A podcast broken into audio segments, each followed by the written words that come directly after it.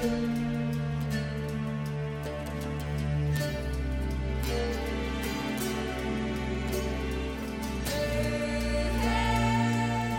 三国新说，品三国故事，悟三国人生。欢迎进入三国新说的语音世界。大家好，我是拉老师。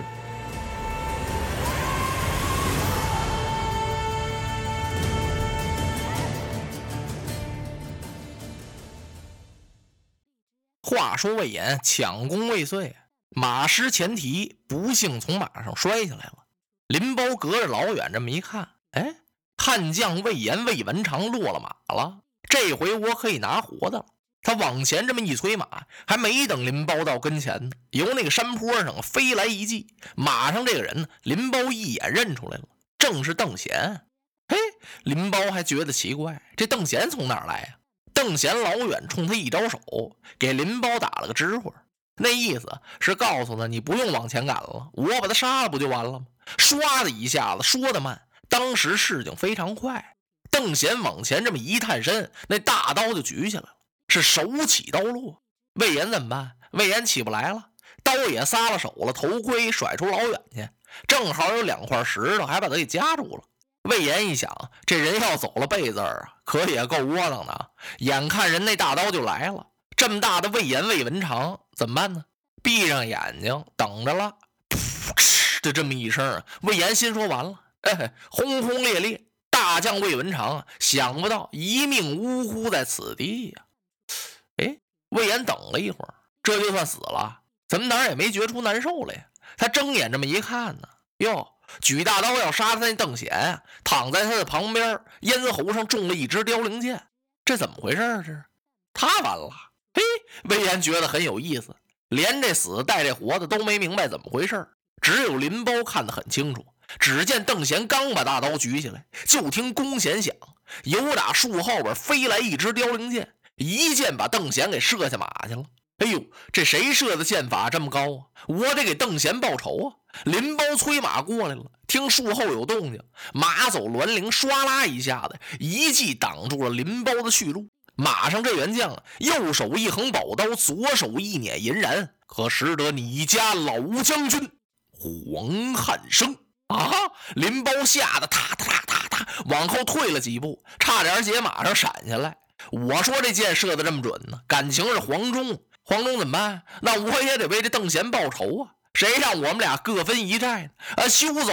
谁走了？啊，看刀，举刀就劈。黄忠哪把他放在眼里？没走上十几个回合，就把这林包杀的是盔歪甲斜。林包往左右一看，我带那人全哪儿去了？连死带伤再投降，身边还剩下七八个人了。林包一琢磨，我呀，我跑吧，我。他一拨马，哇，败下去了。老将黄忠把这宝刀往起这么一举，冷笑了一声：“啊，林包娃娃，留下人头去。”瞧这老头，这可真是卖撇去！怎么着，留下人头去？留下人头还上哪儿去？老黄忠催马就从后边追上去了，追的真急呀！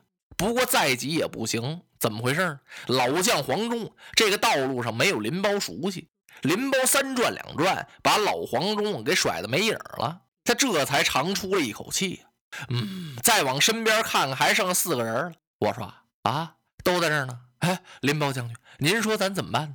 咱回大寨吧，大寨丢了。是啊，林包咧了嘴了。哎呦，俩寨成一角之势，现在丢了一个了。看来我这寨算完了。嗨，咱们这么着得了，上邓贤那大寨去吧。反正咱们得占个地儿，回到洛城也有个交代。哎，对，他们是穿树林走小路，跑邓贤这寨了。离老远这么一看。哎，林包挑了挑大指，还是邓贤比我会用兵。别看让老黄忠射死了，怎么说呢？你看人家这寨子布置的旌旗招展，袖带飘扬，营门前还列着一哨人马，看来这是安排的接应。等他走到近前，仔细这么一看呀，不对呀，怎么这旗号不对呀？不是咱西川的旗号，这不是刘备的旗号吗？他再看那哨人马，什么接应队？那是刘备率领的三千铁甲军，为首一将金盔金甲，胯下高头大马，怀抱着令旗令箭，这不是刘玄德吗？左有刘封，右有关平，感情邓贤大寨已经被刘备占领多时了。林包他们一瞧啊，哎呦，现在是左寨难归，右寨难回，只有回奔洛城。你们快随我来，跑吧！咣里咣当，这战马撂着蹶子跑，前面啊有一条小路。林包知道，过了这条小路，就快接近洛城了。走到这小路路口这儿，现在已经是天光大亮。他跑着跑着，就听哗楞这么一响，咵嚓，咻啊，哐噗，什么这么乱？一点也不乱。前面出现了绊马索了，把林包那马给绊趴下了。马一打晃，咵嚓一撂蹶子，一下就从马上把林包给掀下去了。他这么一轱辘身儿，还没等起来呢，咵嚓过来了八个捆绑手，五花大绑就把林包给捆上了。他带着那几个人也都让人活捉了。林包一瞧，这怎么回事儿？哎，这谁设的埋伏啊？我一转身过来了一个人，站到了林包的跟前，一挺胸。林包一看，魏延，哎，他奇怪，魏延叫我追的，由马上摔下去了，差点让邓贤把他给杀了。他怎么跑这儿来了？是啊，魏延怎么上这儿来了？魏延将军不能老在地上躺着呀。他就够窝囊的了，摔在地上，当时没起来，那两块石头啊，把他给挤住了。要不是老将黄忠那一剑，魏延早就没命了。他知道不知道是黄忠救的他呀？他怎么不知道啊？哎呦喂，魏延躺在那儿，这心里边就别提多不是滋味了。你说我这办的什么事儿？人家老黄忠请令的时候，我跟人家抢功夺令，还差点跟人打起来。这回头人家分配完了，一个取林包，一个取邓贤。我偷偷的打听人老将军什么时候起兵。当我知道了人家四更造饭，五更整装，天明进兵。您再看我一宿没睡，一宿没睡也行。你起了个大早，你倒打你那邓贤去，干嘛跑这么老远来取人林包大寨，夺人老将军的功？你看看落这么个结果，马失前蹄，摔到这儿都起不来了。要不是黄忠这一剑，我不就完了吗？我虽然没完，我这拿什么脸去见人呢？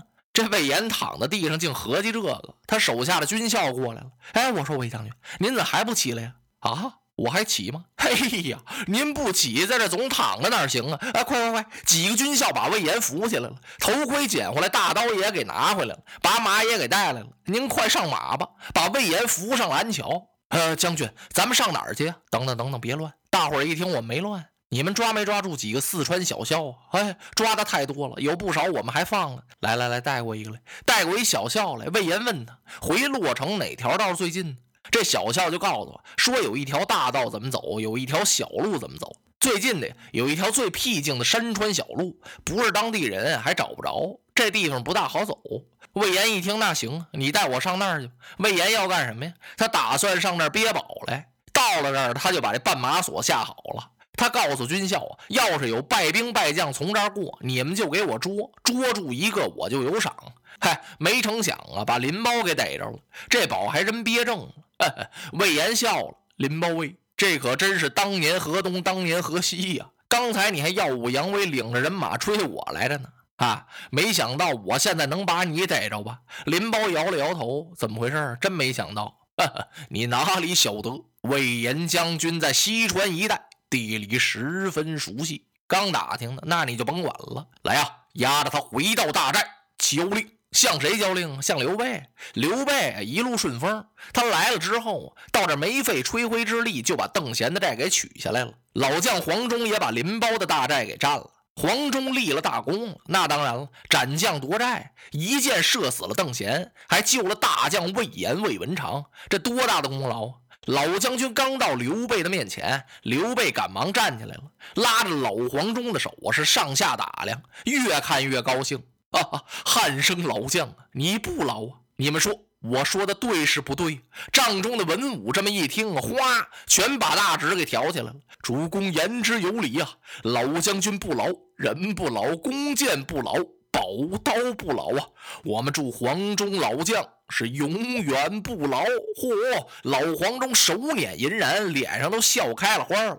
主公啊，列位将军，过奖了。说完这句话，老黄忠双手把银髯这么一托，他是开怀大笑。笑着笑着，老头想起个事儿来：主公，这魏延可不对呀。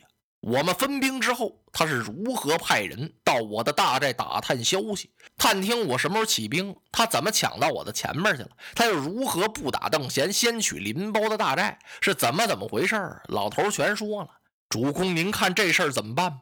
您得把魏延给我问罪，不然这不乱了吗？人家老黄忠说的在理呀。刘备啊是百般安慰，劝慰了老将军一番。老将不要生气，回来我一定要责罚魏文长。这事儿怎么办呢？你也是上将军。刘备心想：你不该如此。报报上来，魏延将军回营，叫他报门而进。报门进啊，这就带着几分责罚之意。好端端哪能报门？往常没这事儿。魏延一听坏了，他全明白了。老将军黄忠走到我前面了，一定跟主公把话全说了，所以才让我来个报门进。报吧，魏延够进，连人搭理都没有，魏延就进来了。他偷眼这么一看，两边的众将眼观鼻，鼻着口，口问心，谁也不敢看他。看着那老黄忠啊，气得胡子都快撅起来了。一看主公刘备啊，坐在那儿，眼睛就盯着那帅案，是满脸的不高兴。魏延一看啊，你看这惹祸了不是？现在他埋怨自己，埋怨又有什么用？几步走到刘备的跟前，深施一礼：“魏延交令，我捉住了西川名将林包，请主公。”发怒。